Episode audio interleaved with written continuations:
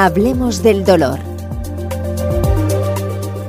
Un proyecto de la Asociación Andaluza del Dolor basado en diálogos entre profesionales sanitarios.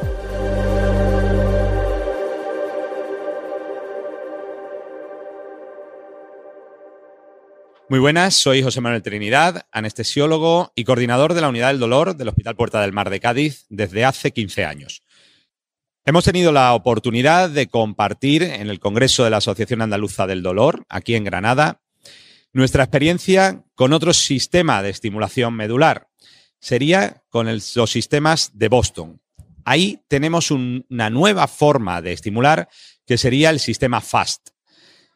Antiguamente, la estimulación medular era un hormigueo que tenías que sentir en una parte de tu cuerpo para controlar el dolor. Si me dolía la pierna, notaba un hormigueo ahí y ese hormigueo me aliviaba el dolor. Sin embargo, con este tipo de sistemas de estimulación, logramos controlar el dolor sin que el paciente note nada. Es una estimulación silente, podríamos decir.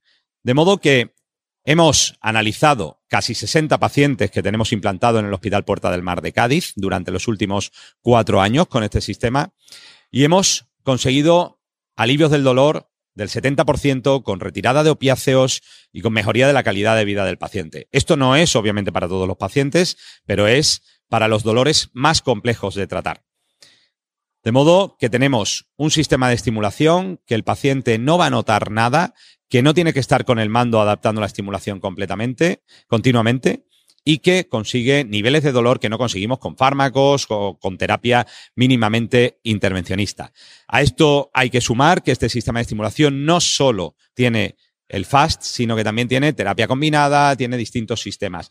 Así que hemos traído no solo nuestros resultados, sino determinados casos muy interesantes de pendimoma operado a nivel dorsal, caso complejo, o sistemas de, que necesita estimular a nivel cervical y a nivel dorsal.